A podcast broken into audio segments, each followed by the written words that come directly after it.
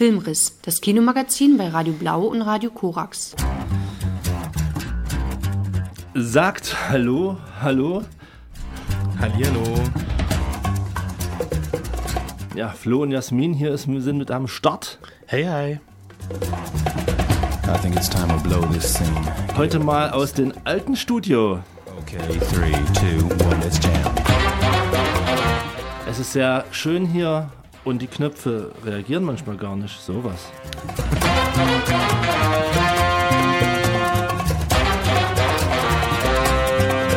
Wir sind in Vorweihnachtsstimmung. Haben einen weihnachtlichen Film gesehen. Und andere schöne Sachen bestimmt habt ihr mitgebracht. Jetzt erstmal Musik und dann viel Spaß mit Filmriss. Jetzt werde ich dir mal ein ganz großes Geheimnis enthüllen. Ich fühle mich wohl bei dir. Du gefällst mir. Spricht für deinen guten Geschmack. Der Filmstart der Woche. Ja, wir kommen zu dem Filmstart der Woche und äh, der kommt vom Lars und Lars ist nicht da, aber er hat uns was äh, eingepackt und mitgebracht und wir packen es jetzt gleich aus und ich sehe gerade, es ist schon wieder bei mir verschwunden aus der Liste. Jetzt verstehe ich auch krass, was los war. Aber das ist egal, wir legen es ganz schnell wieder rein und das ist ja alles wie ein äh, wildes Tier. Okay, also, der Lars. Ja, dann äh, bitte. Unnachgiebig ringen die galizischen Cowboys die Wildpferde nieder, um sie gefügig zu machen. Regisseur Rodrigo Segorien wählte diesen Akt der Gewalt in Zeitlupe eingefangen als kraftvolle Eröffnung für seinen Film. Wie wilde Tiere, Asbestas, hat im Jahr 2023 fast alle Goyas, das ist der spanische Filmpreis, abgeräumt. Und wenn man den Film anschaut, wird schon in wenigen Minuten klar, wieso. In der Bar von Eusebio sitzen die Männer des Dorfes beieinander und schwingen Reden. Es sind harte Knochen, allen voran der Wortführer Xan und sein Bruder Loren, der seit der Sache mit dem Pferd etwas seltsam ist. Als der Mann, der bislang still an der Bar gesessen hat, sich zum Gehen wendet, herrscht Xan ihn an. Ey, Franzose, verabschiedest du dich nicht? In einer einzigen dicht inszenierten Szene baut der Film von Rodrigo Sagaroyen eine unglaubliche Spannung auf und lässt dann über den gesamten Verlauf von etwas über zwei Stunden nicht mehr los. Der stille Mann an der Theke ist Antoine. Er ist gemeinsam mit seiner Frau Olga vor zwei Jahren aus Frankreich in die idyllische Berglandschaft gezogen, auf der Suche nach Abgeschiedenheit.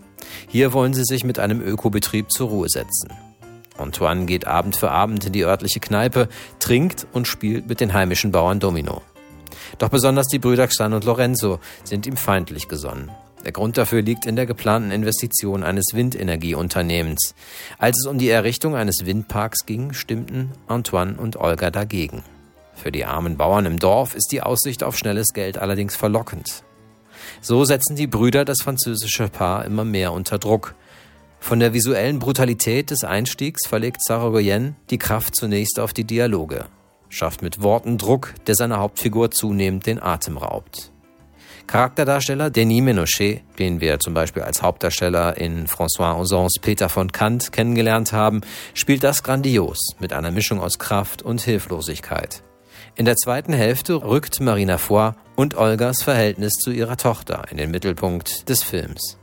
Das verdichtet die vielschichtige Handlung und trägt die Spannung bis zum Ende der 137 Minuten dieses in seiner Heimat mit insgesamt neun Goyas ausgezeichneten meisterhaften Dramas. Für mich einer der absolut besten Filme des Jahres. Die Filmstarts der Woche.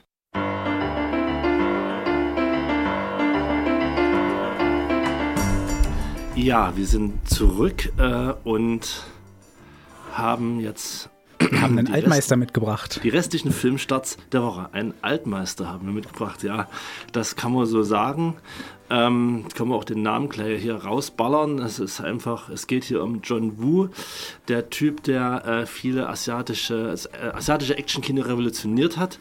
Ich äh, kann mich vielleicht damit outen, dass ich den immer noch nachholen muss, weil die jetzt erstmal gerade, weil ich immer mich verweigere, Filme in schlechter Qualität zu gucken und warte immer, bis die irgendwie da, denke ich, kann warten. Dann guckst du den schön. Da kann man bei den Filmen von John Woo, die aus Hongkong kommen, natürlich teilweise wirklich lange warten, weil das ja immer noch auf sich warten lässt bei vielen Filmen. Ich habe irgendwann mal in den sauren Apfel gebissen. Hm? Du meinst, weil die Rechte bei irgendwelchen Blumenläden irgendwo in Hongkong liegen? Äh, das kann gut sein, da weißt du, bisschen, weißt du vielleicht mehr als ich, aber ja, genau. Ähm, und ähm, nee, aber ich habe irgendwann mal in den sauren Apfel gebissen, in Anführungsstrichen vor ein paar Jahren und wurde natürlich trotzdem belohnt mit wirklich tollen Filmen, die John Woo äh, inszeniert hat in Hongkong in den späten 80ern und frühen 90ern. Sein Magnum Opus ist ja wahrscheinlich Hardboiled, äh, wo ja, glaube ich, auch diese Krankenhausszene äh, mit dieser Schießerei auch eigentlich jeder kennt, selbst wenn man den Film irgendwie nicht gesehen hat, dass das Na, zumindest sogar irgendwie das so habe ich vermieden, weil Okay, ich mich da richtig okay. rum rumeiere, bis ich den dann gesehen habe. Ja, ich habe dann halt die typischen 90er äh, Filme gesehen, ab dem Moment, wo er nach, äh, von Jean-Claude Van Damme nach Amerika geholt wurde für harte Ziele und, äh, äh, und dann eben die Sachen gemacht hat wie ja, Broken Arrow, Con Air, Mission Impossible 2. Con Air hat er nicht Ich gemacht. hab's gerade nochmal nachgeguckt. Ach, das war Nein, nein, das ist ich- Simon West, Ich, sorry. warum, weil Ja. das auch Face Off mit äh, Nicolas Cage ist. Oh, deshalb, Face Off, ja, Äh, oh. Aber Face Off ist von ihm, genau, so rum war's. Haben ja. nicht jetzt gesagt, die machen Face of 2? ähm, äh, der, okay. Up, der Uplifting. Ja. Ähm, auf jeden Fall, ähm, ja, das hat er alles gemacht. Paycheck, ich bin ein ganz großer Paycheck-Fan, ein Soundtrack, der mir bei mir ewig rund um die Uhr lief. Ähm, das ist so ein richtiger Finde und Suche, wie ein Computerspielfilm. Geil. Und Broken Arrow, ja, das sind so meine, weil Broken Arrow und Con Air Sachen, das waren so meine ersten großen Actionfilme Hm, damals so. Ja, und ich finde halt, das Kino von John Woo hat sich ja dadurch ausgezeichnet im Wesentlichen, dass natürlich zum einen diese Action, diese handgemachte Action natürlich einfach neue Maßstäbe gesetzt hat. Ähm, vor allem dann natürlich in Hongkong, aber auch in äh, die amerikanischen Filme sind ja dann durchaus sehr ambitioniert, was das angeht. Zum anderen haben die ja auch einfach eine gewisse ich nenne es jetzt mal sehr eigene Tonalität, die äh, vielleicht auch im äh, ostasiatischen, also im, im chinesischen Hongkong-Raum sozusagen besser funktioniert. Vielleicht auch, vielleicht geht auch in der Übersetzung ein bisschen was verloren, weil ich halt finde, dass, äh, und das ist, glaube ich, eine Meinung, die ich auch nicht völlig exklusiv habe, dass natürlich die John Woo ähm, Hollywood-Filme, dass die sich natürlich schon dadurch auszeichnen, dass sie immer auch ein bisschen überzeichnet sind. Und, äh, Aber alle können sich darauf einigen, dass äh, Mission Impossible 2 sehr überzeichnet ist. Also für alle. Naja, also klar, wirklich, genau. Also Ja, wo, ja. wo man sich selbst dann gedacht hat, Ja. das ist jetzt schon zu Hm. viel. Das war schon drüber. Ja, also mit, was weiß ich, dann noch eine Slow Motion rein und so weiter. Also das ist, äh, ähm, äh, ja, das ist alles immer nicht gerade subtil, sage ich mal, aber das ist ja natürlich irgendwo auch sein Markenzeichen und ich finde halt, wenn es funktioniert und ähm, das funktionierte bei den Hollywood-Filmen, finde ich immer besser, wenn es irgendwie völlig bekloppt war, wie bei Face Off ähm, und bei den Hongkong-Filmen aber auch einfach, weil das dann auch irgendwie dramaturgisch irgendwie aus einem Guss wirkte, äh, dann waren das auch, finde ich, wirklich echt großartige Filme. Ähm, naja, die Filme, die wir jetzt aufgezählt haben, die haben ja auch alle eine andere Sache gemeinsam, die sind auch alle schon ein bisschen älter. Ähm, es ist ein bisschen ruhiger geworden um John Woo in Er hat letzten viel in China äh, große Epose, äh, solche Megawerke gemacht, Mhm. die eigentlich gar nicht hier richtig angekommen sind oder äh, stark verkürzt. Es gibt so einen Zweiteiler Redcliffe, da geht äh, jeder Teil allein zweieinhalb Stunden und in die internationale Fassung ist ein bisschen was über zwei Stunden, wo alle beide, also wo über zwei Stunden Mhm. fehlen. Also diese, das ist immer diese westliche Anpassung, die sehr merkwürdig ist von diesen Filmen. Also auch wenn das jetzt nicht meine Kultur ist, ich will gerne das alles sehen. Mhm. Warum wird es mir vorenthalten? Das finde ich nicht in Ordnung. Nee, klar. ähm, ich glaube aber auch da, also ich weiß jetzt nicht bei äh, äh, Radcliffe, das ist auch schon so aus, also 10, 15 Jahre ist das bestimmt auch schon her. Ne? Ja. 2008 und 2009. Genau, ne? also ja, 15 Jahre dann ungefähr. Also mit anderen Worten, es hat sich so ein bisschen, äh, ja, wahrscheinlich schon auch abgekühlt, aber er ist natürlich auch schon auch ein bisschen älter geworden, ähm, aber ist jetzt sozusagen nochmal zurück. Ich glaube, 20 Jahre ist sein letzter Hollywood-Film zumindest her ähm, und äh, jetzt hat er mal wieder zugeschlagen, äh, hat sich zusammengetan mit Joel Kinnaman und den Film äh, Silent Night äh, äh, inszeniert, ein Film, der ja auch schon vom äh, Namen her durchaus äh, erwarten lässt, dass er irgendwas mit Weihnachten zu tun hat, ne? Genau. Ja, Er spielt an Weihnachten. Also spielt an Weihnachten und ansonsten sind wir So, stumm. so bei Szenen spielt er an Weihnachten. Das ist so korrekt. weit wie man in Texas Weihnachten feiern kann, das kann man schon mal sagen. Ah, das Das soll ist- Texas sein. Nicht? Das, ja, ja, das sollte Texas sein. Genau, weil ja. ich habe ich hab, äh, ich äh, dann so. am Nummernschild habe ich es erkannt, weil ich habe, das war jetzt immer so, wo spielt das, aber das ist sozusagen so erstmal, das Setting ist schon mal so ein Dings, man erkennt Weihnachten an irgendwelchen äh, Weihnachtsschmuck, aber sonst, Das- am, sonst haben wir nur den Gelbfilter. Und dass er ein äh, Christmas-Sweater trägt, zumindest am Anfang des Films. Ja, naja, ich sag mal, die Handlung des Films ist eigentlich auch an sich relativ schnell erzählt. Äh, es passiert was am Anfang des Films. Joel Kinnaman ist danach ähm, Traumatisiert. traumatisiert. Er ist nicht mehr derselbe. Ihm verschlägt im wahrsten Sinne des Wortes die Sprache. Das steht übrigens Ähm, in jeder Zusammenfassung drin, ihm wird der Kehlkopf zerschossen. Genau, Und also er kann dementsprechend kann er nicht mehr reden. Genau, er kann dann dementsprechend auch Das nicht war mehr eine sprechen. Überraschung für mich. Und ähm, naja, er, ähm, also der Film heißt auf Deutsch Silent Night, Stumme Rache und ich glaube auch Stumme Rache nimmt jetzt auch durchaus, fast durchaus zusammen, worum es in dem Film geht. Also er versucht sich dann zu rächen an den Leuten, die ihm diesen Verlust, sage ich mal, beigefügt haben. Und das ist der ganze Film. Das ist korrekt. So. Also ich behaupte jetzt erstmal ganz vorab, bevor wir anfangen darüber zu reden, der Film ähm, wirkt, also wenn man den komplett sieht, genau so wie so ein, so ein Reißbrettfilm. Also genau, der will nur eine Sache machen und mehr nicht. Man darf nicht manchmal einen Meter weiter denken, wie vielleicht irgendwelche Leute vielleicht handeln würden oder warum er so handelt. Das muss ich jetzt nur mal so vorausschießen und weil äh, mit Realismus innerhalb der, wie die Leute handeln, also wie gehandelt wird, ist scheinbar nicht viel. Was bei Kampfszenen und Action-Szenen dann wieder anders aussieht. So, ja. Ja, Ja. Rei Reißbrettfilm würde ich mitgehen, aber halt einer von ungefähr 1996 und nicht von 2023 vielleicht auch. Ja, richtig. Naja, na, also einfach, der Reißbrettfilm ist es so wirklich, der hat die, die, die, nur die gewissen Komponenten, die man für diese Art Film braucht, aber nicht mehr drüber hinweg. Das meine Ja, ich. ich finde so alles, wie der Film aber auch aussieht und sonst, wie er sich gibt, habe ich da gestern auch schon gesagt nach dem Kino. Ich habe das Gefühl gehabt, ob der Film jetzt dieses Jahr raus, also ich finde, der wirkt halt aus der Zeit gefallen, weil der halt wirklich einfach wirkt wie ein Film, der irgendwie 20, 25 Jahre alt ist. So. Mhm. Und für mich leider nicht auf die gute Art und Weise.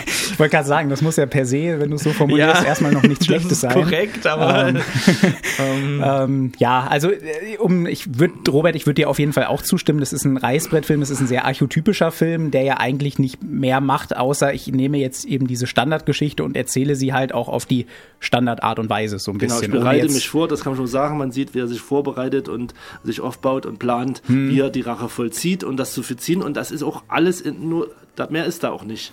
Genau. Ja, das ist wirklich, ja. Das ist ein Film ohne große Schnörkeleien, wo auf einmal irgendwie noch ein Subplot aufgemacht wird oder so. Es ist das, was es ist.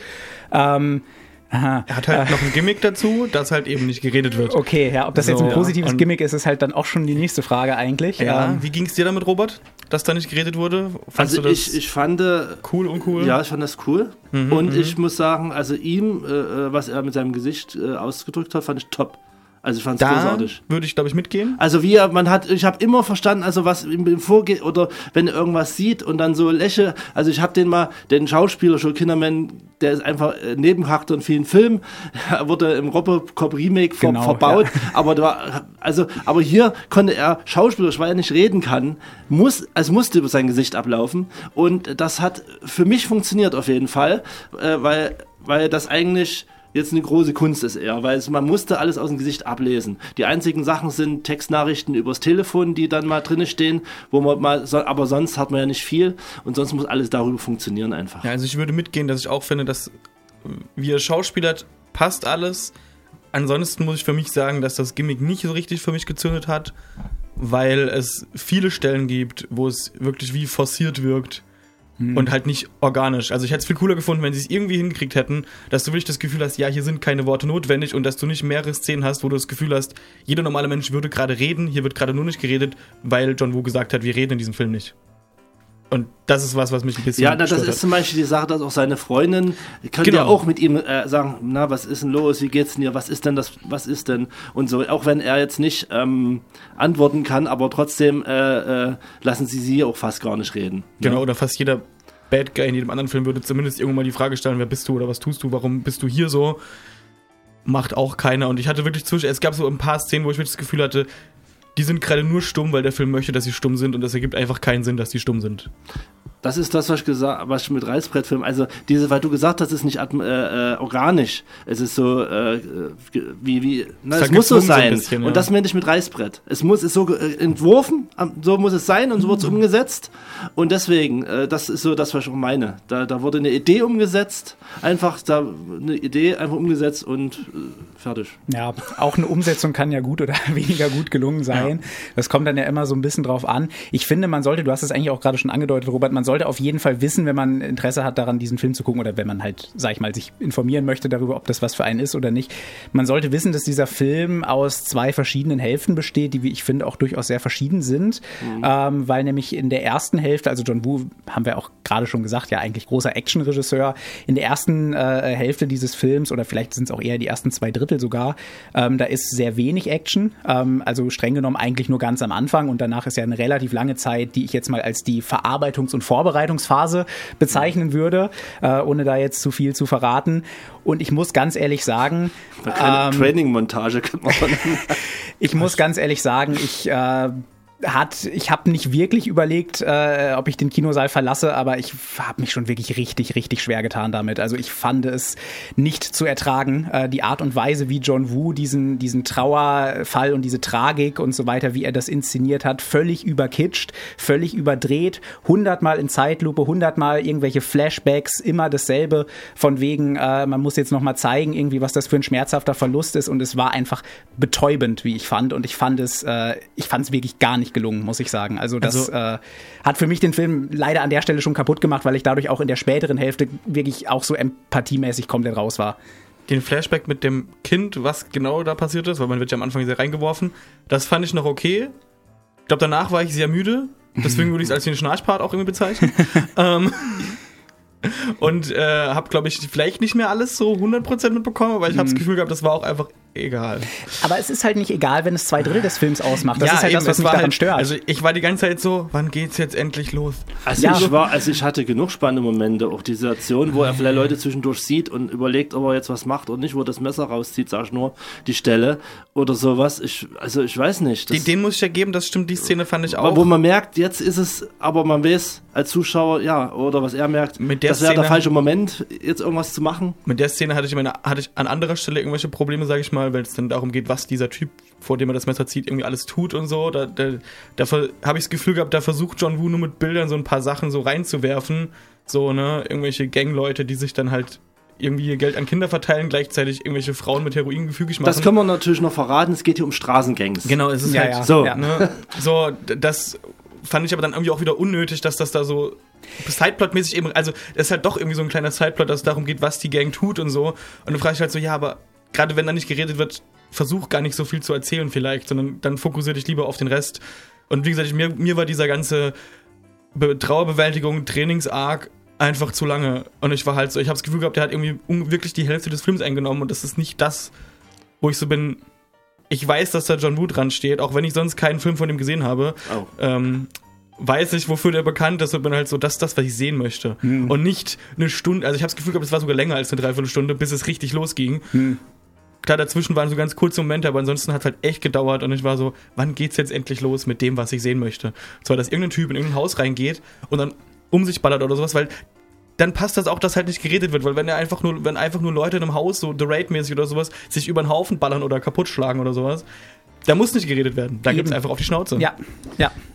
Ja, genau. Wo du The Raid erwähnst, das ist ja auch so, dass eben das Action-Kino und äh, auch gerade Rachefilme mit John Wick äh, nochmal neuen Input bekommen haben, seit John Woo das letzte Mal da ist. Und äh, John Wick ist ja eigentlich zumindest der erste Teil auch ein formelhafter Rachefilm mit, es gibt einen auslösenden äh, Moment, dann gibt es ein bisschen introspektives Drama und ab dann wird geballert, aber halt mit einer ganz anderen Pacing-Verteilung. Ähm, wie würdet ihr sagen, hält es denn mit so modernen Beispielen mit, was da äh, passiert? Ja, Jasmin, du triffst damit leider den, also leider aus Sicht von John Woo den Nagel ziemlich auf den Kopf, ähm, weil das ist genau das, was ich daran auch eben so ja, um es eben so deutlich zu sagen, so schlecht fand an diesem Film, ähm, wenn man eben solche Beispiele nimmt, wie The Raid oder wie John Wick. John Wick ist natürlich, was die Plot Line angeht, du hast es ja gerade gesagt, eigentlich noch ähnlicher, ähm, dann siehst du halt wirklich bei John Wick, wie man es halt richtig machen kann, dass man halt nicht diesen völligen Überfokus setzt auf diese, auf diese Bewältigung und das dann so völlig verkitscht und übertrieben und manipulativ irgendwie inszeniert,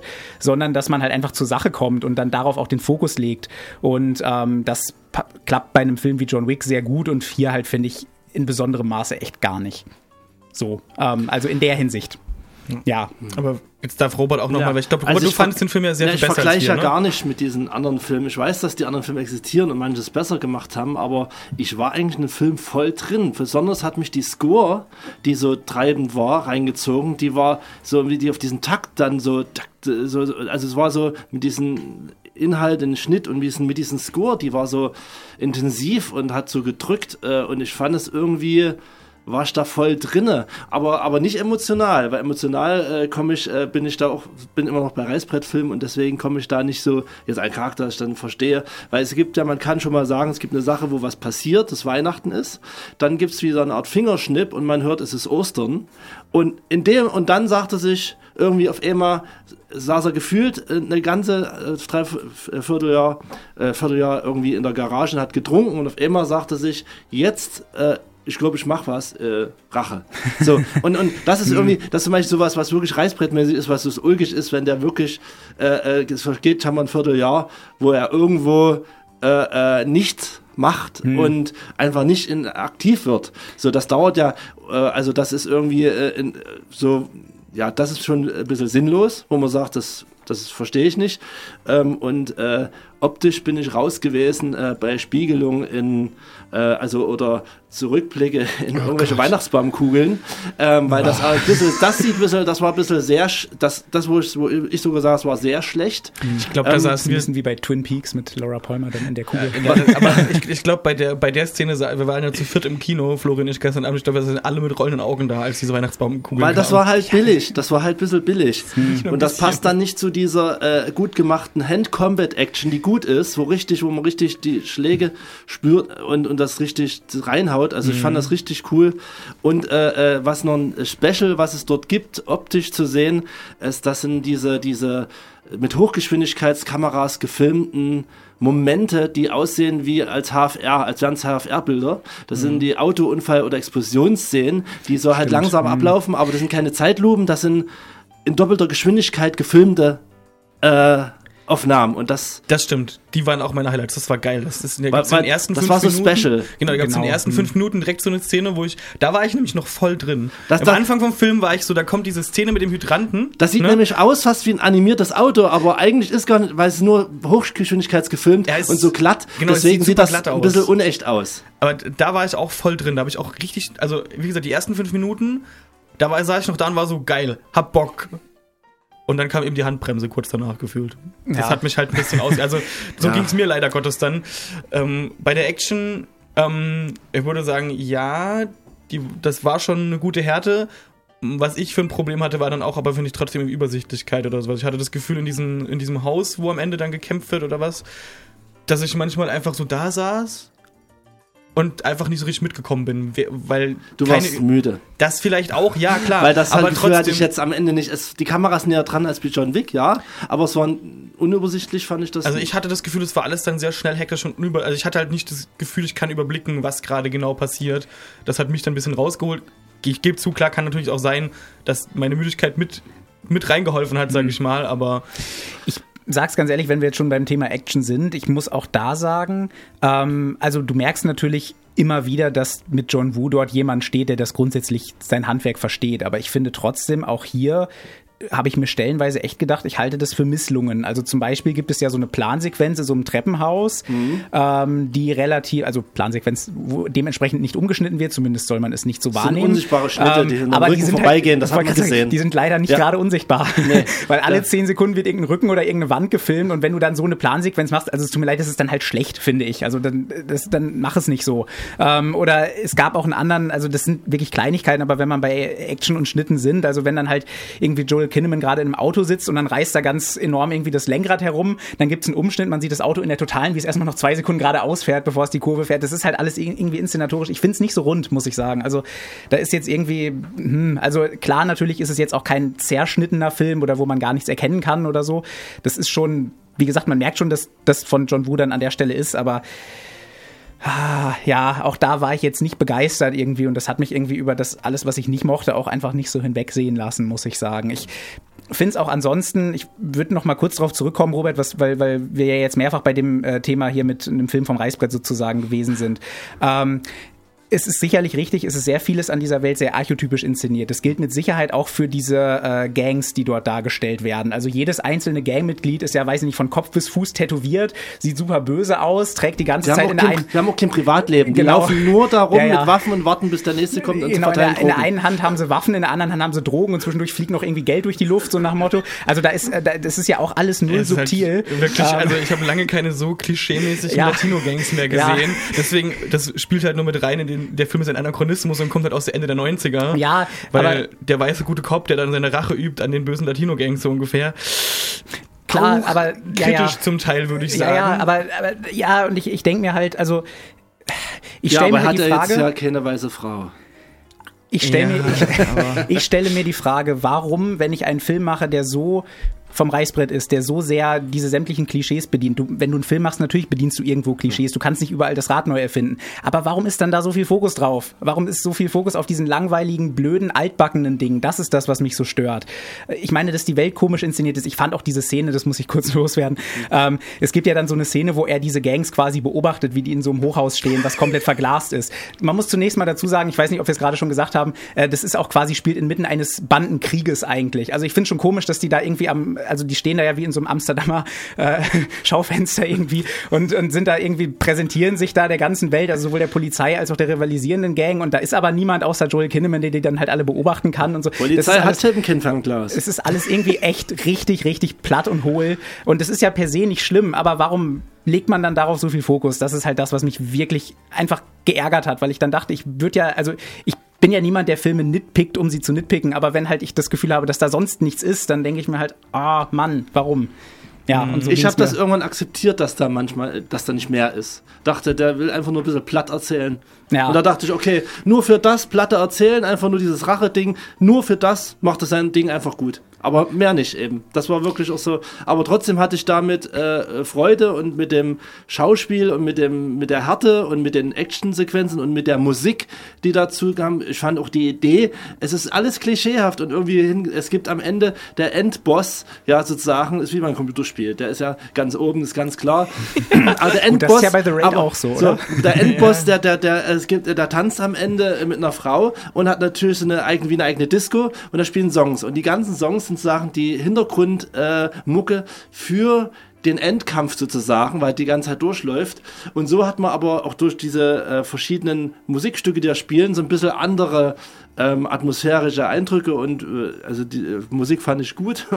und, und das fand ich dann auch, ja, aber das eben alles da wo ich sage, ja, bei mir hat es funktioniert scheinbar. Ja, so, das also das kann ich nur sagen, bei mir hat es funktioniert irgendwie, aber, aber ich, ich weiß genau, was es ist. Ja, wenn es aussieht wie ein Ende, ja, und Hm. Das läuft wie ein Ende. Ja, ich meine, klar, viele Sachen, die wir hier jetzt auch beschreiben, also ich meine, gut, John Wick zum Beispiel, den wir jetzt gerade ja auch schon zitiert haben, der spielt ja jetzt nicht unbedingt mit, mit solchen Gangs, aber auch da sind ja viele dieser Sachen, also dass da irgend, irgendwie so ein böser Typ am Ende in einem Hochhaus wartet, das könnte ja auch in einem John Wick-Film sein. Oder halt auch dieses, was halt häufig auch vorkommt, ich weiß nicht, wie oft Joel Kinnaman in dem Film angeschossen oder abgestochen wurde, aber er hätte irgendwie trotzdem noch einen Marathon laufen können, hatte man so das Gefühl. Also Ich glaube, sowas ist mir auch einfach egal in so einem ist Film genau das, das ist ja nicht das ist ja nicht das wo man sagt okay daran scheitert es jetzt. So sind halt diese Filme aber ah, ja irgendwas anderes muss äh, hätte da irgendwie da sein müssen dass ich da irgendwie hätte dranbleiben können und selbst wenn es Ja. die Action gewesen wäre aber selbst die hat mich nicht so wirklich Ich habe ja gekriegt, zuletzt äh, Thema John Wick äh, die Continental Triple äh, Serie gesehen und da muss ich sagen, ähm, war auf jeden Fall, also hier war nichts dabei, was mich, was ich noch nie, aber bei dem Continental Ding waren Sachen dabei, wo ich sage, scheiße, das habe ich noch nie gesehen. Das habe ich noch nie gesehen und das äh, gab es in dem Film leider nicht. Ich glaube, wenn wir an dem Punkt sind, wo wir hauptsächlich andere Filme rezensieren und über Serien reden, hat dieser Film auch einfach seinen thematischen äh, Inhalt erschöpft. Und äh, was ich jetzt als Person, die ihn nicht gesehen habe, mit, mitgenommen habe, das ist ein mittelmäßiger Film. Und wenn man Bock auf ein bisschen Action zur Musik hat, kann man ihn sich angucken, aber man braucht nichts erwarten. ja mittelmäßig fände ich noch sehr nett muss ich sagen aber ähm, aber schaut ihn euch an wenn ihr Bock drauf habt ja also ich kann nicht empfehlen aber macht Ich habe gesagt, ich habe schon Schlimmeres dieses Jahr im Kino geguckt mit Robert. Ja, natürlich. also wir haben hier ja. keine CGI-Helikopter und, und, und, und, und irgendwelche CGI-Hallen. Ne? Also Ja. wir haben wenigstens ein bisschen handgemachtes Zeug und Gebt's euch oder nicht? Gut, also ihr anderthalb- wisst genau, ihr ja. habt alles gehört von uns und ihr könnt das einordnen bestimmt. Genau, also anderthalb von drei Empfehlungen sozusagen hier an der Stelle für Silent Night, der in allen Multiplex-Kinos läuft. Äh, ist auch, glaube ich, so der größte Filmstart der Woche, würde ich sagen. Ähm, ja, ich glaube, gibt den deutschen Film vielleicht noch so ein bisschen, aber. Okay, ja, aber genau, also auf jeden Fall äh, startet relativ groß an, auch wenn es jetzt gestern auch überschaubar besucht war. Ähm, aber Silent Night, genau, äh, kann man sich jetzt also angucken oder es eben auch bleiben lassen. Oh, weia. Was ist passiert? Wir haben beim Aufprall auf dem Felsen das Rad verloren. Kriegen Sie das irgendwie wieder dran? Ich, ich meine, können wir das irgendwie wieder zusammensetzen? Na sicher, wir können das Rad äh, ankleben, schätze ich. Zufrieden? Sind Sie denn keiner von diesen Kerlen? Von welchen Kerlen? Einer von diesen Kerlen, die alles können, mit handwerklichen Fähigkeiten. Die alles können? Ja, einer von den Jungs, die rausgehen in die Wildnis nur mit einer Rolle Draht und einem Taschenmesser und der 0, nichts ein Haus bauen. Sie können das nicht? Nein. Nein, das kann ich leider nicht. Aber ich kann das hier. Ist Ihnen das eine Hilfe? Die Filmstarts der Woche.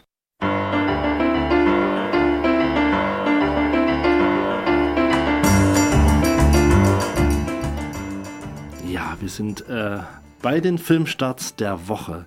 Und den nächsten Filmstart hat uns Jasmin mitgebracht.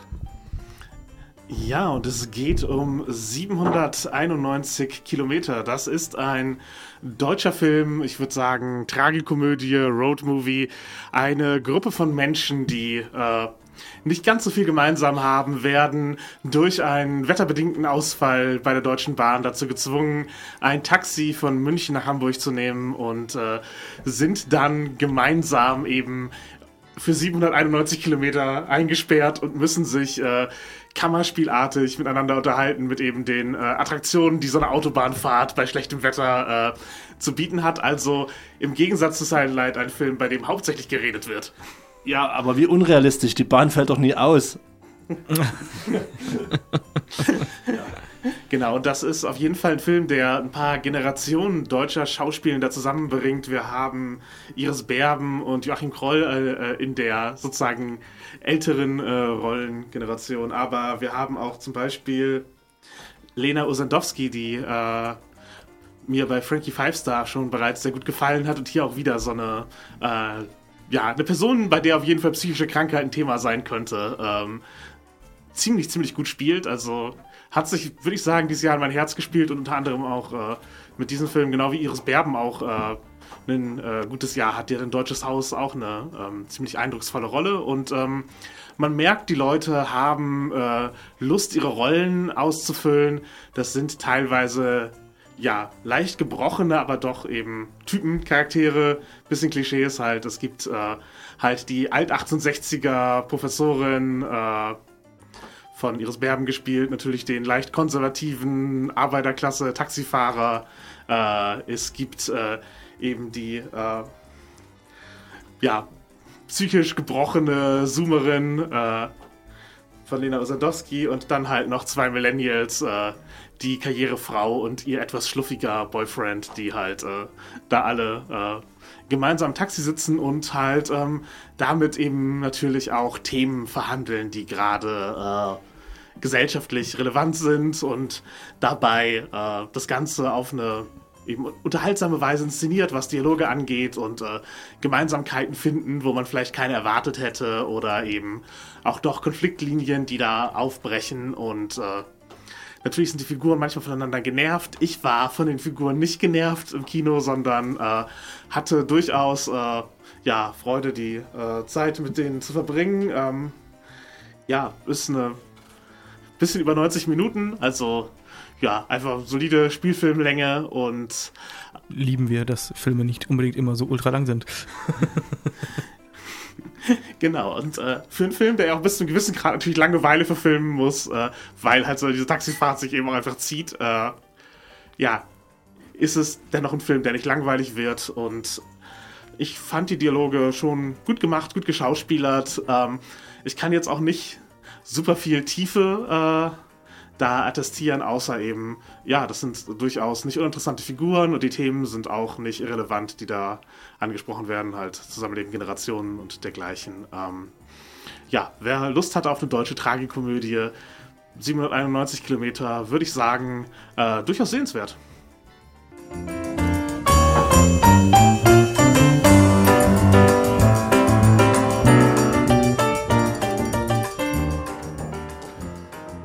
Ja, und was haben wir denn ja noch für einen Film? Sag mal, Flori, du bist, glaube im Kino gewesen. Das ich, gibt's aber nicht. Nee, das ist wirklich, äh, glaube ich, ein Gerücht, äh, so. was ich in euren Gesichtern sozusagen sehen kann. Nein, wir hören auf mit den schlechten Wortspielen. Also, es ist ein Film aus Frankreich, den ich in dieser Woche noch gesehen habe. Ich kann auch gleich schon mal dazu sagen, dass ich ihn durchaus empfehlen kann äh, und damit also gewissermaßen ja anders als bei dem Film, den wir eben besprochen haben. Ähm, wir haben äh, hier nämlich einen Film, der erstmal grundsätzlich ähm, ja relativ ernst daherkommt. Also, wenn man wenn es Filme aus Frankreich nach Deutschland äh, schaffen, also was ja doch durchaus einige sind, dann sind das ja nicht immer, aber ja doch irgendwie sehr häufig irgendwie Komödien, von denen man da irgendwie mitbekommt oder eben Prestigefilme. Ähm, der Film ist jetzt ja, auf jeden Fall erstmal keine Komödie. Ähm, so ein richtiger Prestigefilm in dem Sinne ist es meines Erachtens irgendwie auch nicht. Zumindest habe ich jetzt nicht so wirklich mitbekommen, dass der jetzt auf Festivals oder bei den Oscars oder so so richtig große Wellen äh, geschlagen hätte. Ähm, was man allerdings sagen kann über den Film, und das würde ich auch direkt dann dementsprechend vorwegnehmen, ist, dass das ein Film, der in Frankreich offenbar echten Nerv getroffen hat, weil er dort nämlich über eine Million Tickets auch verkauft hat.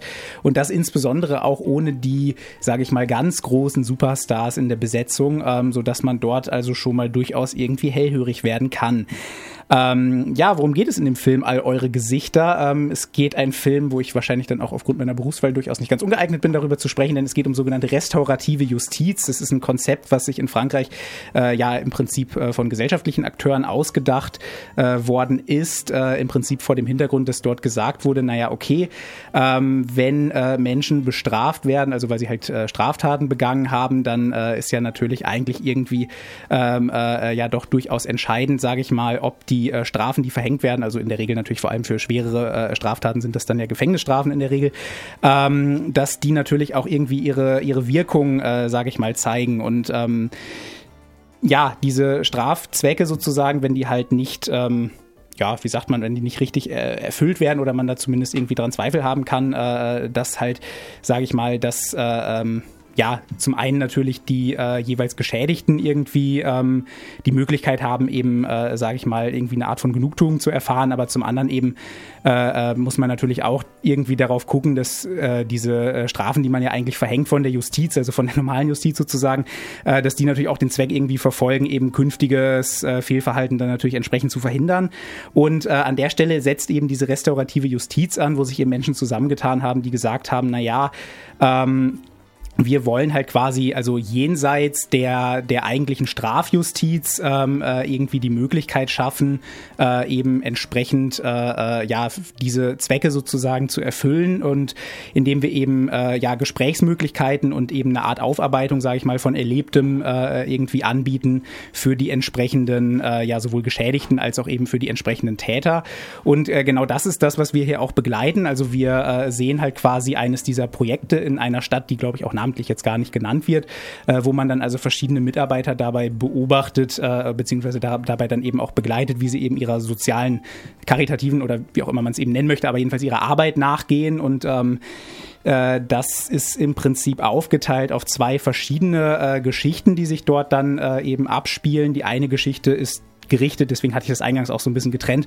auf äh, ja quasi individuelle Wiedergutmachung. Also da geht es dann darum, dass eine ähm, ja, junge Frau, äh, die Chloe heißt, die von Adele Exarchopoulos gespielt wird, die man ja aus Blau ist eine warme Farbe und natürlich auch vielen anderen französischen Filmen kennt.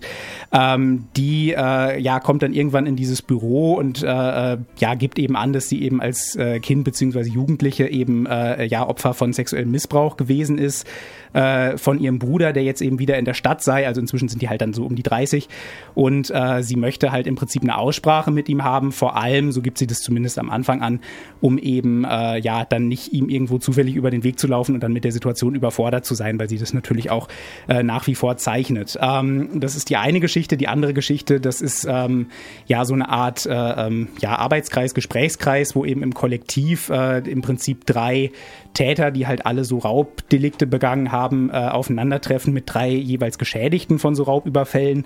Wobei da eben der Punkt ist, dass die gerade sich nicht irgendwie vorher begegnet sind. Also das ist gerade nicht irgendwie der gleiche Fall sozusagen gewesen, sondern äh, Äh, da geht es gerade darum, dass man eben äh, ja eigentlich auf Menschen trifft, denen man das theoretisch auch hätte antun können, obwohl man es halt eben nicht getan hat, beziehungsweise umgekehrt eben, um dort dann eben das Geschehene aufzuarbeiten. Und ähm, was den Film, finde ich, wirklich gut macht, ähm, das ist vor allem diese zweite Geschichte. Ich finde nämlich, dass diese erste, diese persönliche Begegnung, die so auf individuelle Wiedergutmachung gerichtet ist, ähm, dass die sich schon in relativ, ähm, also es ist natürlich so durcheinander erzählt, aber ähm, äh, diese erste Geschichte sozusagen, ähm, die findet, finde ich schon so ein bisschen in eher ja, bekannten und typischen Fahrwassern irgendwie statt. Da passiert jetzt auch nicht so viel, womit man jetzt, wenn man das jetzt so hört, nicht auch irgendwie rechnen würde. Was jetzt nicht heißt, dass es schlecht inszeniert wäre oder schlecht gespielt, aber an der Stelle ähm, ja, finde ich, hat mich der Film jetzt nicht so wirklich äh, ja, gepackt oder begeistert.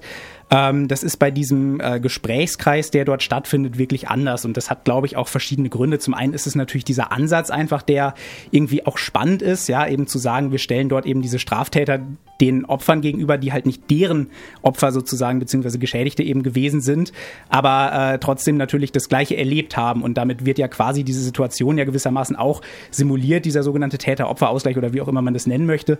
Ähm, aber er findet halt ja nicht wirklich statt. Und das gibt eben allen Leuten auch die Möglichkeit, sage ich mal, da auch ein bisschen befreiter drüber zu reden und ähm, ja, vielleicht auch für eine Aussprache und vielleicht auch für gegenseitiges Verständnis in Anführungsstrichen äh, zu sorgen, wobei man natürlich klar dazu sagen muss, ähm, dass der Film natürlich schon von seiner Prämisse her und das trifft, denke ich, auch auf dieses gesamte Konzept der restaurativen Justiz zu, ähm, dass man natürlich schon von der ganzen Prämisse her ähm, eigentlich schon von vornherein natürlich auch dementsprechend Täter braucht, die eben sich auch irgendwie einsichtig zeigen, äh, weil ansonsten natürlich auch so eine Art von Aufarbeitung von vornherein eigentlich nicht funktionieren kann. Ähm, das ist also bei denen jetzt auch der Fall, die dann in, an diesem Gesprächskreis äh, teilnehmen. Und ähm, da entwickeln sich dann wirklich gute Gespräche ra raus und man merkt eben, wie die sich auch tatsächlich, obwohl ähm, natürlich am Anfang gerade von den Geschädigten natürlich auch die Wut irgendwie stark überwiegt, was man natürlich auch verstehen kann, weil sie natürlich auch irgendwie äh, ja dann auch wirklich schlimme Dinge erlebt haben äh, von Menschen, die eben ja dann ähnliche Sachen gemacht haben wie die, die ihnen dort gegenüber sitzen.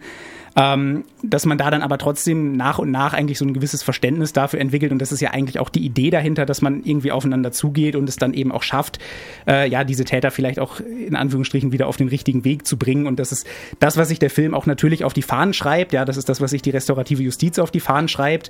Ähm, man muss auch an der Stelle sagen, der Film ist jetzt auch also ich will jetzt nicht sagen, dass er sich vielleicht ein bisschen einfach macht, aber er stellt natürlich ähm, äh, eigentlich so sein Ergebnis so ein bisschen voran und sagt halt, die restaurative Justiz ist gut und die hilft halt den Leuten und wir erklären euch jetzt in den nächsten zwei Stunden, was das eigentlich ist und was das kann und warum das gut ist, dass wir das machen.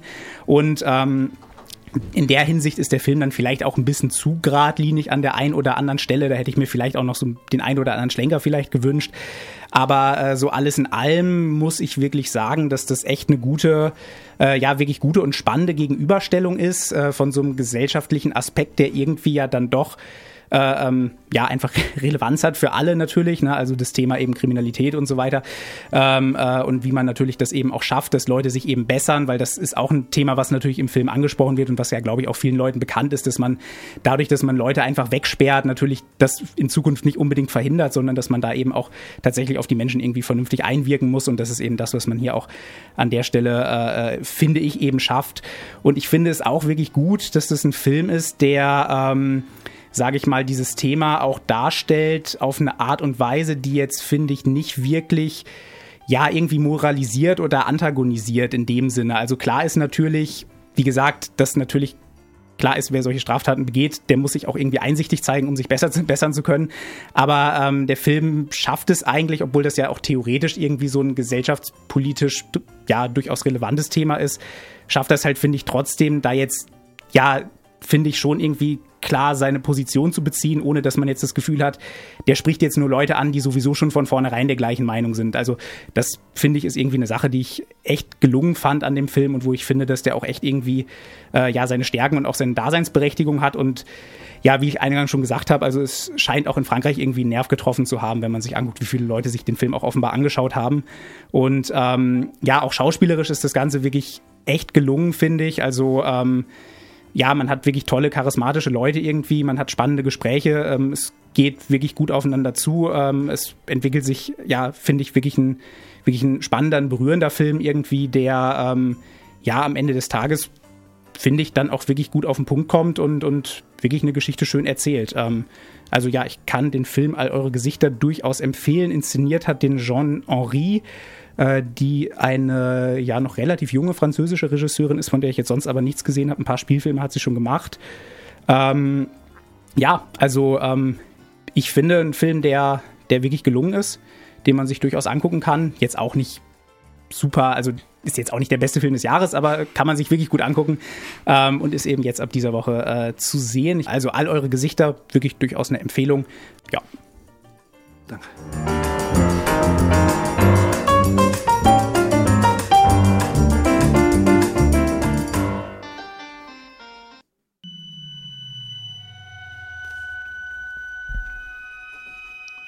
Ja, ihr hört es. Ich habe hier jetzt einfach nur. Ja, wir haben äh, den Horrorfilm der Woche. Uh.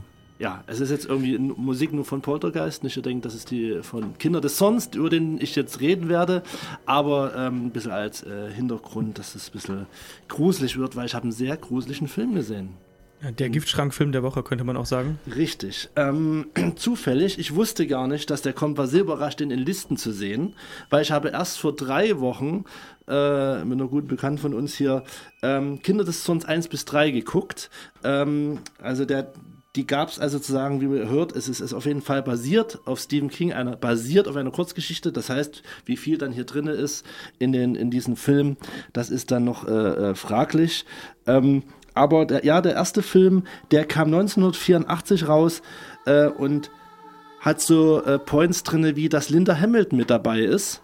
Ähm, aber da ich den Film ja nun gesehen habe und die ersten drei, kann ich sagen, Linde, Linda Hamilton, ihre Figur wurde auf äh, die Figur einer Frau reduziert. Und äh, das war's, was eigentlich, äh, wo man bei Linda Hamilton an ganz andere Charakter denkt.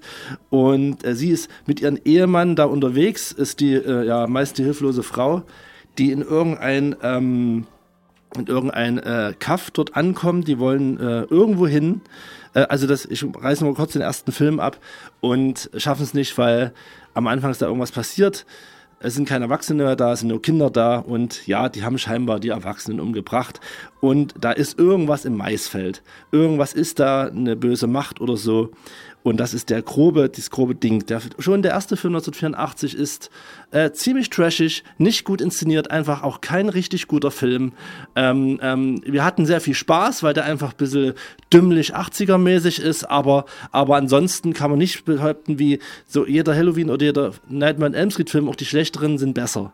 So, und äh, es ist unterhält einfach nur, weil dieses, weil diese 80er-Vibes hat. Der zweite kam dann 93 raus, des Sons, tödliche Ernte ähm, ich habe mir so überlegt, hä, warum, warum haben die das nochmal ausgebuddelt, weil der erste war nicht gut, aber da dachte ich, ja, es gab ja es im, im Fernsehen, gab es ja die S-Verfilmung, da dachten sie, ach, was gibt's noch, was wir mal ins Kino hauen können, was mit Stephen King ist? Und haben scheinbar dann gesagt, ach, machen wir einfach eine Fortsetzung. Und schon der Name zieht vielleicht, hat scheinbar nicht so gezogen. Dann gab es einen dritten 95, den, ja, der kam nicht mal mehr ins Kino, auch wenn es fürs Kino produziert wurde. Ist tatsächlich äh, von den dreien sogar der bessere Film, aber immer nicht gut genug.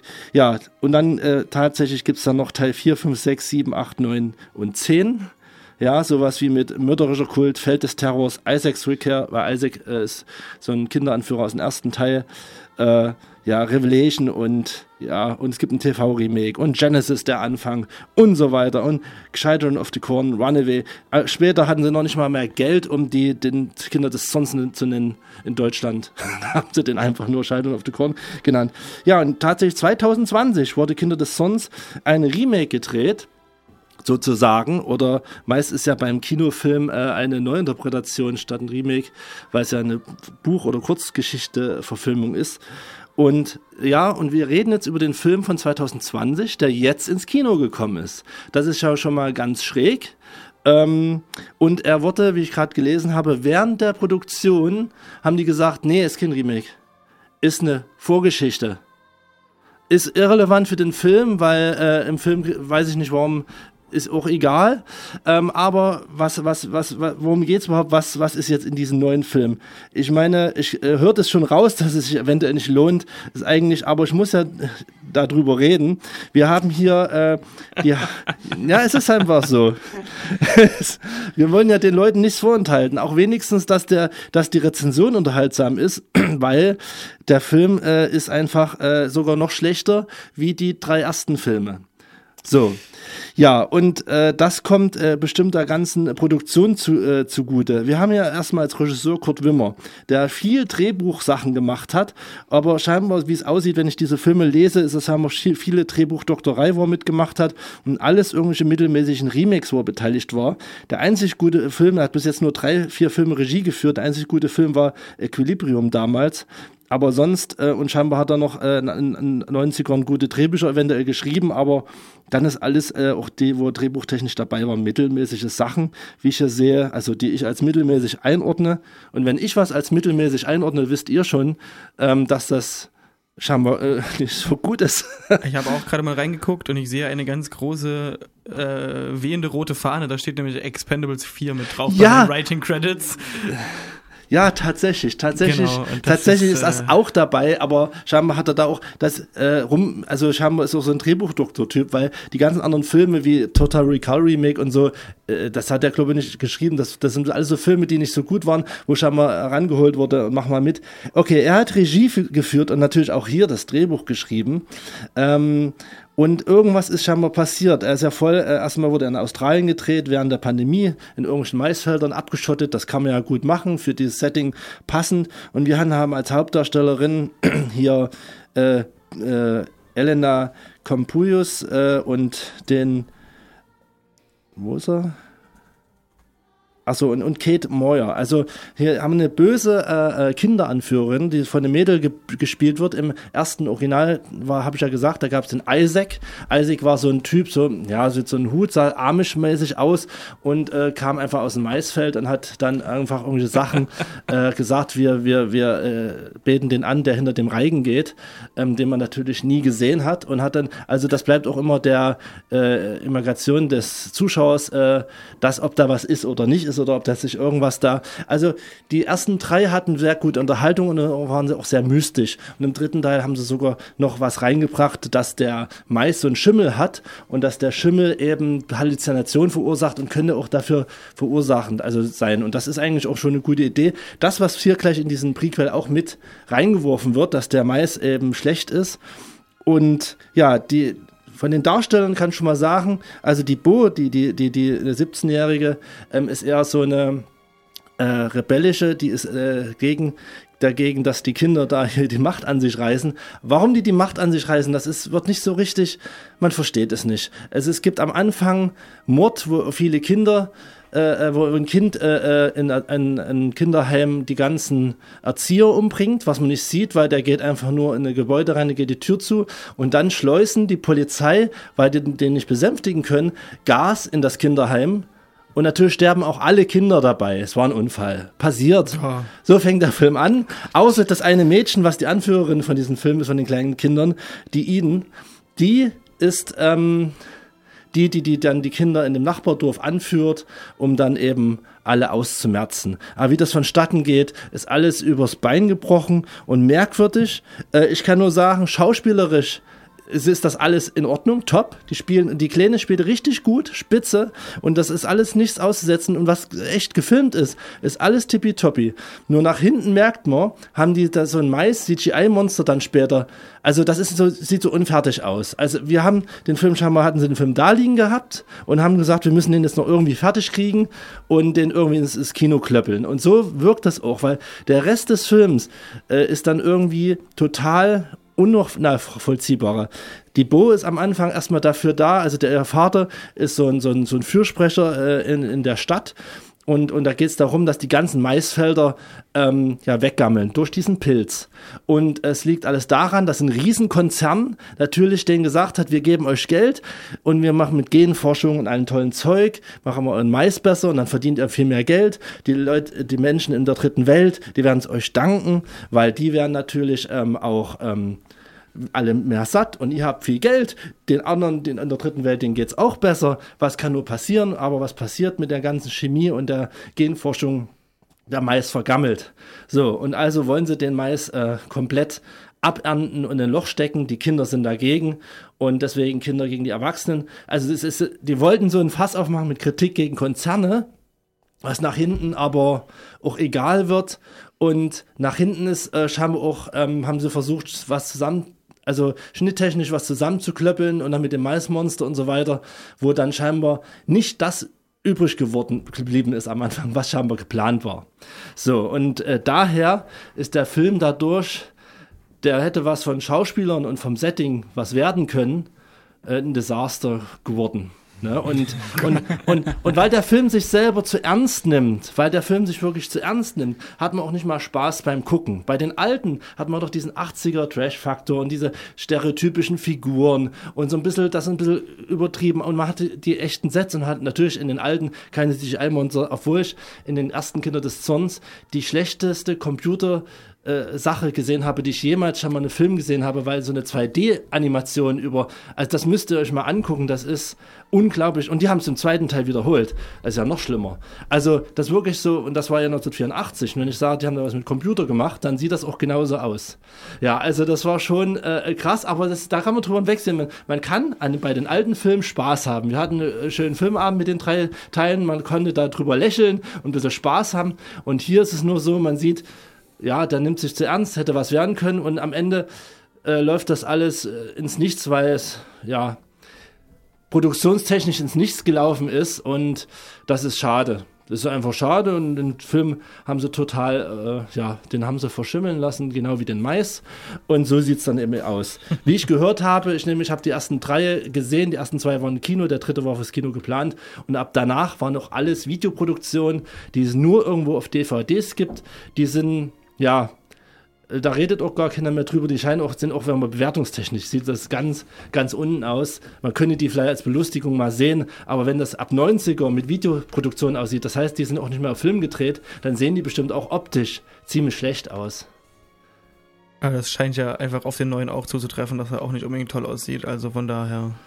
Naja, die richtig echt gefilmten Szenen, also normal im Ort und so, das sieht alles in Ordnung aus. Da kann, aber, aber ja, das Beste an Kinder des, das Beste an Kinder des Zorns optisch war immer das Poster. Das Poster ist top. als, als Konzept ist ja. der, der reingeht, auch eigentlich ein guter Dämon so, aber. Ist auch, wirkt auch einfach wie ein klassisches Stephen King Monster. Ja, yeah, also, genau. Du hörst ja. die, das Konzept von diesem Monster und was da passiert und weißt einfach sofort, das ist eine Stephen King Geschichte. Ja, und äh, ich habe hier das äh, Cape Light äh, Mediabook von Kinderzone 1 bis 3. Da waren die noch alle ohne Freigabe tatsächlich, aber so schlimm sind die gar nicht. Aber die haben sich auch für, die, für das, äh, für das äh, Design und, und in den Menüs, also die Menüs haben immer geile so animationstechnische Kinder mit leicht leuchtenden Augen. Und das ist das Beste an den Filmen, diese ja, Menüs. Das ist in sehr den, bezeichnend. Die Menüs in diesen, äh, in, in, von Cape Light, die die da produziert haben. Ja. ja die, basieren halt auf diesen, die basieren halt auf diesen Postern, die sie vorher hatten. Also die Poster ja. sind wirklich. Also die habe ich auch, glaube ich, schon mal Design, gesehen. aber äh, ich glaube, glaube, das spricht sehr für den Film, wenn wir gerade über Menüs von alten Filmen reden oder sowas, anstatt den Film, äh, der diese Woche im Kino startet, den euch, glaube ich, oder halt auch, also ja, wenn ihr auf Robert hört, vielleicht doch einfach ja. nicht. Nee, also so. es ist auf Außer jeden Bock Fall. auf Trash. Ja, es ist einfach nur Trash, aber der auch nicht mal Spaß macht und das ist, ja, da, da braucht man sich. Bei, sogar bei Expendables 4, wenn man weiß, was es für ein Schrott ist, kann man wenigstens sich das reinziehen und nee, sich Digga. totlachen. nee. Ja, kommt drauf an, wie viel Tequila, Tequila du getrunken hast.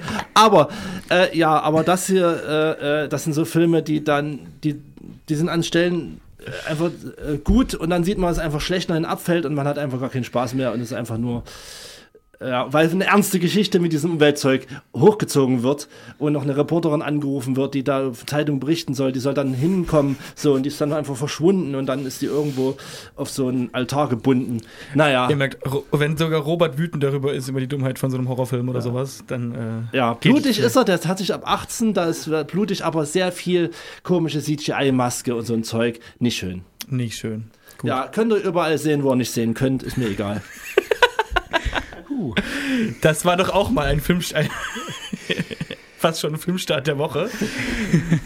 Also ich glaube, als Kontrastprogramm hat die Jasmin jetzt noch einen mitgebracht. Äh, ja, in der Tat. Ich habe Munk mitgebracht. Das ist ein. Ja, der Robert legt noch passende Musik auf, uh. damit es wieder bessere Laune kommt oder sowas. Ja.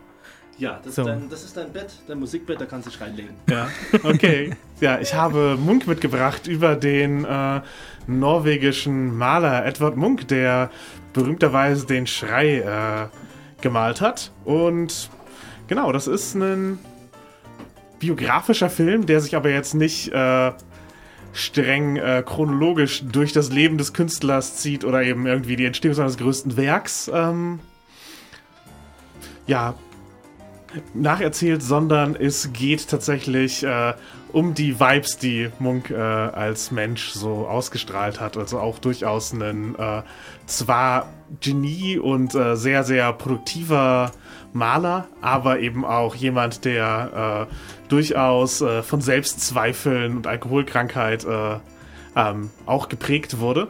Und der Film erzählt das Ganze auf vier Zeitebenen die alle stilistisch anders inszeniert sind. Es beginnt äh, mit dem alten Munk, der äh, ja im besetzten Norwegen äh, in seinem großen Haus voll Bilder sitzt und äh, sich Sorgen macht, ob äh, während halt, also sollte er sterben, während die Nazis Norwegen noch besetzt haben, sozusagen, er möchte all seine Bilder eigentlich dem norwegischen Staat vermachen, aber was passiert dann sozusagen mit seinem Gesamtwerk? Sollten die Nazis halt äh, ja nicht besiegt werden? Das ist halt so seine Sorge, die da die da mitspielt und eben wie, also die Verwaltung seines Erbes. Dann gibt es eine Ebene, wo die ihn als ganz jungen Künstler zeigt, bevor er eben sozusagen sich selbst äh, auch gefunden hat, wie er mit seiner Familie Urlaub macht und dabei äh, eine verheiratete Frau kennenlernt und mit der äh, ja eine, eine Freundschaft, Beziehung beginnt, bis sie ihn zurückweist. Und das Ganze wird eben als so ja Kostümdrama erzählt. Ähm, dann haben wir eine Ebene, wie er in Kopenhagen in einer äh, ja, äh, psychischen Heilanstalt, in der Klinik ist und äh, dort wird er ja von einem äh, sorry äh, dort, dort, dort wird er von ja, von einem, Psycho von einem Psychiater und einer Krankenschwester behandelt und findet auch Verständnis, wo Leute ihm halt sagen, eigentlich bist du auch irgendwo ein, du bist ein Genie und das ist was, was auf dir lastet und wir, letztlich geht es darum, dich fit zu machen, dass du weiter deine Arbeit machen kannst. Sowas, sowas wie halt hier, sorgen sie dafür, dass ihre Hände warm bleiben. Gehen, egal was Leute ihnen vorschlagen, gehen sie nicht Skifahren. Also es ist ein bisschen skurril sozusagen, wie sehr halt dieses, äh, ihn, ihn arbeitsfähig zu halten, äh, das Zentrum ist, aber gleichzeitig natürlich auch einen, einen Weg, ihn äh, durch seinen eine Besessenheit von der eigenen äh, Arbeit äh, Alles gut. Ja, es, es, es, ich, du bist verwirrt, ist okay. Passieren gerade Dinge im Studio. Ja, ich, Red ich, ich mag es nicht so, ohne Ankündigung fotografiert zu werden. Achso, ah. wirst du nicht, du bist gar nicht. Ah, sorry. Ja, ähm, also, genau, Edward Munk wird dort eben äh, sozusagen über seine, äh, ja, auf seine Arbeit gelenkt und äh, das hilft ihm, seine psychische Krankheit zu verarbeiten. Und das ganze Ding ist super expressionistisch gedreht. Also riesige Sets und Schattenwürfe. Also wirklich wie so ein 20er Jahre Expressionismusfilm. Und dann gibt es eins, was seine Phase, wo er in Berlin äh, versucht, eben künstlerischen, kommerziellen Erfolg zu haben, schildert. Und das Ding wird als Berlin der Gegenwart oder mehr oder weniger der Gegenwart gedreht. Also alle anderen spielen halt irgendwo in Munks Lebenszeit halt 40er Jahre, 1800 äh, irgendwas oder eben früh, frühes 20. Jahrhundert und ähm, das Ding spielt dann in Berlin der, ja, Gegenwart mehr oder weniger, wo er in Clubs geht und irgendwelchen Künstlercafés rumhängt und äh, aber gleichzeitig äh, geht es halt um seine Ausstellung, die äh, als zu simpel äh, abgetan wird und er darf dann halt nicht ausstellen in einem Verein und das äh, nimmt ihn total mit und äh, diese ganzen künstlerischen Diskussionen finden da halt statt, wie sein Werk einzuordnen ist und äh, ja, wie er da Gefühle reinlegt und warum er das für richtig hält und das diskutiert er eben mit anderen KünstlerInnen und das spielt da eine, eine große Rolle, genau wie eben seine selbstzerstörerischen Tendenzen, die er eben letztlich damit überwindet, dass er sich komplett auf sein Werk konzentriert und einfach äh,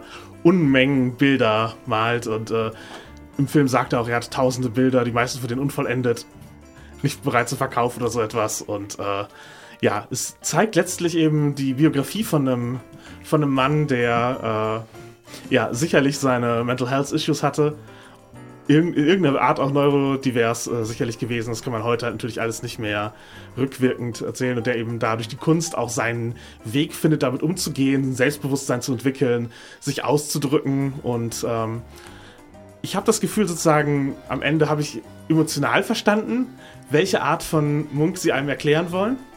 Und das fand ich prinzipiell äh, auf jeden Fall einen, einen, Mehrwert. Die Inszenierung macht es natürlich so, dass man am Ende nicht äh, die klare Biografie hat von ihm, aber da er als Künstler auch sehr viel mehr auf Vibes gesetzt hat als auf äh, ganz klare Linien und hier ist zu erkennen, worum es in diesem Bild geht und Interpretationen offen gelassen hat, äh, sei es der Schrei oder eben andere Bilder, ähm, passt es halt auch einfach zu seinem Werk. Dass es eben ein, ein Film ist, der letztlich Vibes erzählen möchte und dazu verschiedene Mittel nutzt und alle von denen kompetent. Also sowohl die Berlin-Verfilmung als auch die Historienteile, als auch der Expressionismus sind alle sehr, sehr kompetent gemacht und äh, gut umgesetzt handwerklich. Also von der Ausstattung, von der Kameraführung. Es kommt einem sozusagen durchaus vor, als wären da vier Stile, die miteinander verwoben werden. Und jeder dieser Stile ist äh, gut umgesetzt. Also, äh, wenn man sich eben für Kunst interessiert in einem äh, künstlerisch anspruchsvollen Film, dann würde ich äh, Munk tatsächlich empfehlen. Genau, ich würde auch noch unmittelbar mit einem Film anschließen, den ich nicht gesehen habe, aber der auf meiner, weil wir, wir sind sozusagen in den letzten äh, Zügen der äh, Filmstarts der Woche, nämlich Eileen. Das ist ja. ein. Äh, ich hätte ihn auch gerne gesehen. Genau, äh, ist ein, äh, ich würde sagen, Neo-Noir, wo es um eine äh, junge Gefängniswärterin geht, die sich um ihren alkoholkranken Vater kümmert und äh, ihren tristen Alltag irgendwie versucht zu entkommen und dann eine queere Beziehung mit einer neuen Kollegin eingeht, die aber äh, blutig und in Verbrechen äh, endet. Also ja, ein Neo-Noir-Film, auf den ich äh, auf jeden Fall gespannt bin und den ich nachholen werde. Ja, mit Thomasin McKenzie in der Hauptrolle und Anne Hathaway spielt die neue Kollegin, also auch durchaus, finde ich, sehr, sehr gut besetzt. Und der Regisseur William Aldroyd, der hat vorher den Film Lady Macbeth gemacht, was ja, glaube ich, so der erste große Film mit Florence Pugh damals gewesen mhm. ist, den ich aber auch nicht gesehen habe. Aber ja, ich hätte auch große Lust gehabt, ihn zu sehen, habe es aber leider auch nicht geschafft. Ähm, ja, genau. Ja. Shea Wiggum als den, äh, der alkoholkranke Vater, das ist auch, klingt wie eine Rolle, die er gut ausführen kann. ich denke auch, ja. Wunderbar. So, dann ja. haben wir noch einen Filmstart der Woche, den wir nicht gesehen haben. Genau, den können wir noch machen und dann gibt es erstmal. Dann gibt es wieder Musik. Das ist der Kinderfilm der Woche so ungefähr. Es geht um Wow, Nachrichten aus Wo dem ist Hero, All. wenn man ihn braucht. Ja, ist ein deutscher Kinderfilm aus diesem Jahr, der, äh, wo es darum geht, dass äh, der kleine Billy, die kleine Billy, ich weiß es gerade gar nicht mehr, äh, begeistert ist vom Weltraum. Äh, und ihr größter Traum ist es, äh, die, die, Fußstapfen ihrer Mutter zu treten und als Astronautin das All zu erforschen. Und eines Tages äh, trifft sie halt einen noch einen Freund, der auch begeistert ist fürs All und irgendwie basteln sie was, dass äh, sie Nachrichten aus dem All wahrnehmen und schaffen es tatsächlich. Ich, ich habe den Trailer mehrfach gesehen und ich fand es auch tatsächlich irgendwie süß und es ist sehr absurd, dass zwei Kinder es schaffen, irgendwie bei der ESA in eine Rakete reinzukommen und ins Weltall zu fliegen. Und es geht halt darum, dass die Erwachsenen natürlich den Kindern hinterherjagen, weil die sollten natürlich nirgendwo im Weltraum sein. Sollen nicht im Weltraum spielen. Das ist auch ein Live-Action-Film, also kein genau. Animationsfilm. Ja, ja. Die sind wirklich in den Weltraum geflogen. Auf jeden Fall. Ähm, genau, könnt ihr euch diese Woche angucken. Ich glaube, in fast jedem Kino, was irgendwie Kinderfilme spielt, so ungefähr. Wer Bock hat auf. Wow. Äh, wow! auf einen Kinderfilm im Weltraum, äh, guckt sich Wow an. Also ich werde dann alles Nötige arrangieren für ein EEG und eine Computertomographie. Du bleibst dann die Nacht im Krankenhaus. Kommt nicht in Frage. Was soll denn der Quatsch? Vielleicht hast du eine Gehirnerschütterung oder auch ein Blutgerinnsel. Niemand, der eine Gehirnerschütterung oder ein Blutgerinnsel hat, fühlt sich so gut. Die Filmriss-Sofaecke. Hallihallo aus der Sofaecke. Ich begrüße euch mit etwas, was uns Studiokanal zugeschickt hat und was nichts geringeres ist als die, ja, 4K Neuauflage eines Klassikers, von dem die meisten wahrscheinlich gar nicht genau denken oder wissen, dass es überhaupt ein Klassiker ist, denn er gilt als einer der größten Kinoflops aller Zeiten, als er im Jahr, ich glaube 1996 war es, nee, 95 war es, veröffentlicht wurde und ja, viele gar nicht wussten, dass er überhaupt die Leinwände äh, betreten hat. Die Rede ist von Rennie Harlins absolutem Freibeuter-Actionfest Die Piratenbraut mit Gina Davis in der Hauptrolle und Matthew Modine in der als männlichen Counterpart. Worum geht's? Es geht halt um äh, die ja, Piratentochter ähm, Morgan, die versucht, ihren Vater zu retten aus einer brenzligen Situation, dabei aber scheitert und ähm, aus den letzten ja, Atemzügen des Vaters eben erfährt, dass auf seinem Kopf ein Teil, ein Drittel einer Schatzkarte tätowiert ist und sie denn die anderen beiden Teile aus den Fängen seines, äh, ihrer Onkels quasi äh, zusammensuchen muss, um den Schatz zu finden und eine berüchtigte Piratenbraut eben zu werden, scheinbar wie der Titel in Deutschland das so verstanden hat. Das Problem ist, äh, sie muss natürlich erstmal den, das Vertrauen ihre, ihrer Crew oder besser gesagt der Crew ihres toten Vaters gewinnen, was als Frau natürlich nicht so unbedingt einfach ist. Sie muss äh, jemanden finden, der Latein sprechen kann, um eben den Teil ihrer Schatzkarte, den der schon in ihrem Besitz ist, zu übersetzen. Und vor allem muss sie das letzte Puzzleteil von niemand anderem als ihrem bösen Onkel ähm, abnehmen, der so ziemlich der evilste Pirat ist, der jemals über die sieben Weltmeere rumgeschippert ist und großartig gespielt wird von Frank Langella. Es ist also eine klassische Abenteuergeschichte in einem Genre, das zu diesem Zeitpunkt, als der Film rausgekommen ist, als ja praktisch tot galt. In den 70er, 80er Jahren gab es vereinzelte Versuche, das Piratengenre wieder zu beleben. Anfang der 90er hat äh, Steven Spielberg mit Hook auch nochmal so auf die seichte Art versucht, ähm, ist auch krachend gescheitert an den Kinokassen. Was interessant ist, weil das Piratengenre ja eigentlich einer der Gründungspfeiler des Hollywood-Kinos und des alten Studiosystems in den 30ern, 40ern und 50ern waren. Aber nach der Flut folgte dann halt die Flaute und das Genre verlor nach und nach immer mehr an Popularität und avancierte zum Kassengift. Es war also ein großes Wagnis, was das Studio Karolko da auf sich nahm. Ähm, ein Studio, das tatsächlich auch Filme rausgebracht hat wie ähm, Rambo 1 bis 3, Terminator 2, Cliffhanger eben auch von Rennie Harlan oder auch so Arthouse-Filme wie Chaplin und eigentlich einen sehr, sehr guten Ruf hatte. Das Problem war, dass sie Anfang der 90er ein bisschen mehr ausgegeben haben, als sie eingenommen haben und am Rande des Konkurses standen. Das führte auch mit dazu, dass die Produktionskosten für diesen Film ein wenig aus dem dem Ruder liefen weil sich niemand so richtig auf eine konkrete Zahl oder konkrete Zahlen festlegen wollte und vor allem weil das Drehbuch mehrfach umgeschrieben werden musste. Denn, man glaubt es gar nicht, anfangs war äh, Michael Douglas als Hauptdarsteller vorgesehen, der eigentlich so eine Art, ja, Jagd auf das Juwel vom Nil oder den grünen Diamanten nur mit Piratensetting ähm, vor Augen hatte, aber als der dann doch wieder ausgestiegen ist, wurde das Ganze umgeschrieben auf die Piratenbraut als Protagonistin umgezimmert, die, gespielt von Gina Davis, eigentlich gar nicht so begeistert davon war. Die hatte sich eigentlich schon damit angefreundet, äh, die zweite Geige hinter einem größeren Star zu spielen, der dann halt auch den ganzen Druck auf seinen Schultern hat. Nun, Pustekuchen, auf einmal war sie halt die titelgebende Figur und ihre Morgan war das Zentrum des ganzen Films. Ein, ja, zweiter ähm, Hauptdarsteller musste gefunden werden und nachdem sich die Klatschpressen tatsächlich schon vor vorab äh, Veröffentlichung des Films da einig waren, dass es ein großes Debakel wird, wollte keiner der avancierten oder umworbenen ähm, Schauspieler die Rolle annehmen. Und es wurde eben Matthew Modine.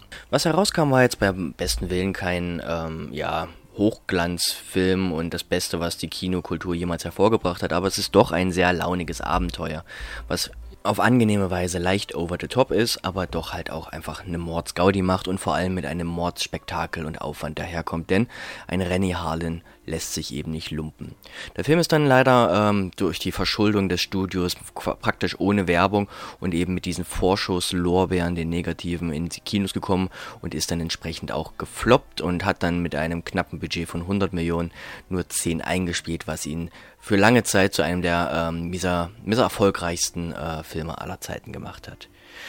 Aber, wie ich leicht versucht habe zu etablieren, ein Stück weit zu Unrecht. Und entsprechend freue ich mich jetzt über diese wirklich gelungene Veröffentlichung von Studio Kanal bei der nicht nur das Bild äh, wirklich sehr, sehr schön ist und der Ton auch sehr, sehr knackig ist, sondern wo auch nochmal extra ein paar neue ähm, Bonus-Features hinzugepackt wurden, wie ein neues Making-of eben zu der problematischen Geschichte und ähm, Herstellung des Films, aber auch ein Making-of von damals, ein Behind the Scenes, was so ein bisschen das Zeitkolorit der 90er Jahre nochmal aufleben lässt.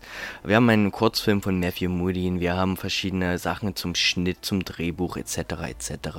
Also alles, was das Piratenherz begehrt und damit eine sehr, sehr fröhliche, gut gelaunte ähm, Empfehlung für die neue Blu-ray-Veröffentlichung von Studio Kanal zu Die Piratenbraut. Ja, Dankeschön, Matthias. Äh, da habe ich auch noch mal Bock, den anzugucken, weil es sind ja Filme manchmal, die nicht schlecht sein müssen, denn die gefloppt sind, wenn die einfach niemand mitbekommen hat, zu der Zeit keiner sehen wollte oder einfach das Genre gerade gar nicht angesagt war und trotzdem war der Film scheinbar einfach gut.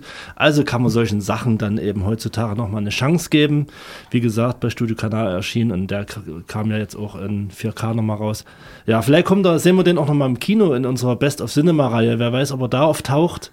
Ähm, die wird ja von Stuhlkanal so hauptsächlich betreut. Mhm. Mal sehen, ob er da nochmal auftaucht. Ähm, das wäre natürlich auch schön, den auf der großen Leinwand zu sehen, wenn den dort fast niemand gesehen hat. Stimmt. Ja. Genau, äh, und äh, äh, Flo und ich, wir sind ja so Verfechter, die öfters sich da mal treffen. Korrekt. Und ja, das ist immer schön, die Klassiker dort zu sehen. Ja, und wir sind kurz vor dem Ende und kurz vor dem Ende äh, äh, schauen wir nochmal auf den Schneidefußboden und da hat uns Olli äh, wieder eine Geschichte mitgebracht. On the Cutting Floor. Episoden vom Filmset.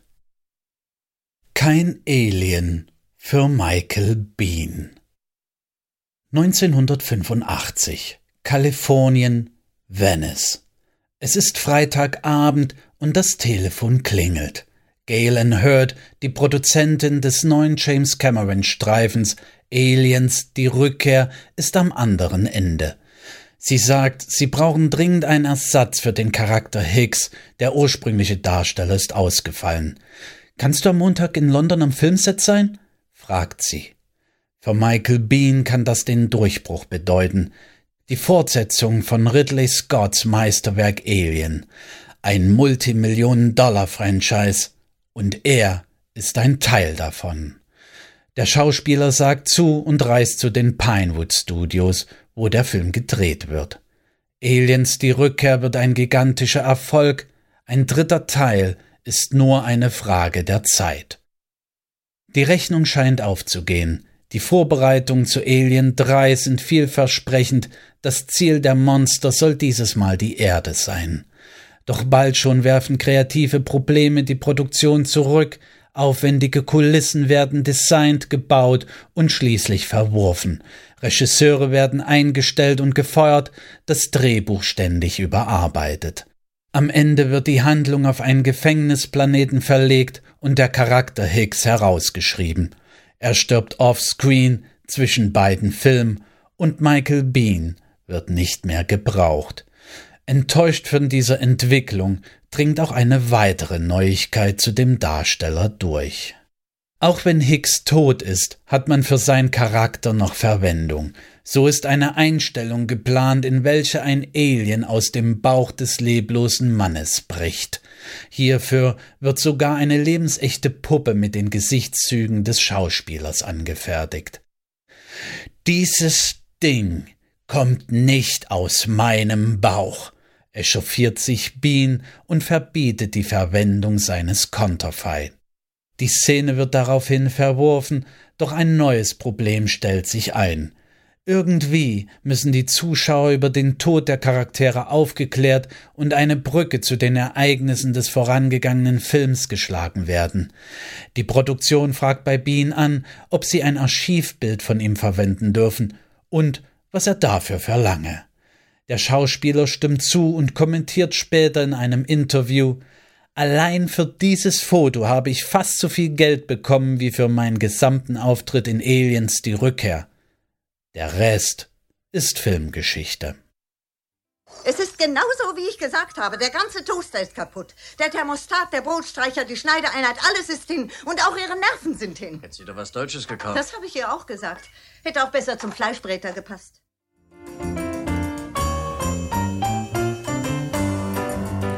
Ja, wir haben hier schon über Klischees geredet und es war auch das letzte für diese Sendung.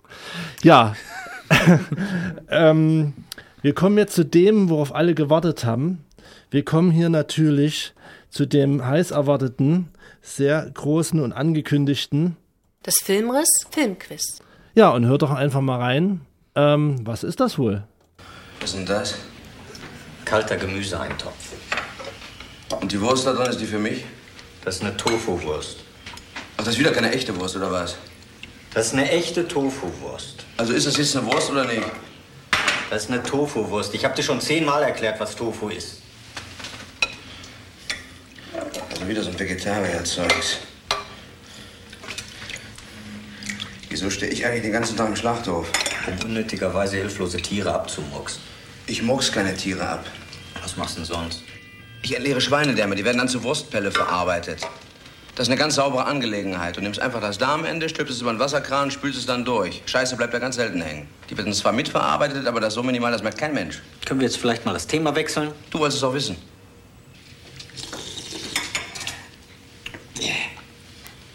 Sag mal, ist da Lauch drin? Bisschen. Du weißt doch ganz genau, dass ich Lauch nicht ausstehen kann. Dann tust doch zurück in den Topf. Die ganze Suppe schmeckt lauchig. So. Ich hol mir jetzt eine Currywurst. Ja, und wenn ihr wisst, was das ist, dann Schreiben an filmriss.popculture.de. Genau, ähm. Ja. Ja, jetzt geht's. Ja? Doch, doch, jetzt geht's. äh, in der letzten Woche gab es Star is Born zu erraten und in dieser Woche gibt es natürlich auch ein paar Preise zu gewinnen. Es gibt äh, zu Monk zwei Eintrittskarten für die Ausstellung in Potsdam. Es gibt Freikarten zu 791 Kilometer, zu All eure Gesichter und zu After Sun Blu-ray, sehr guter Film aus dem letzten Jahr, der jetzt also erschienen ist. Filmriss, das Kinomagazin bei Radio Blau und Radio Korax. Ja, äh, da haben wir das äh, auch abgehakt. Man darf auch manchmal Spaß bei unseren Redaktionen bekommen. Äh, also auch hier und auch ihr dürft auch draußen mal lachen.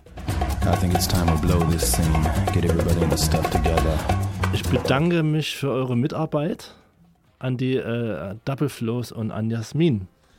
Gerne doch. Gerne. Immer wieder gerne.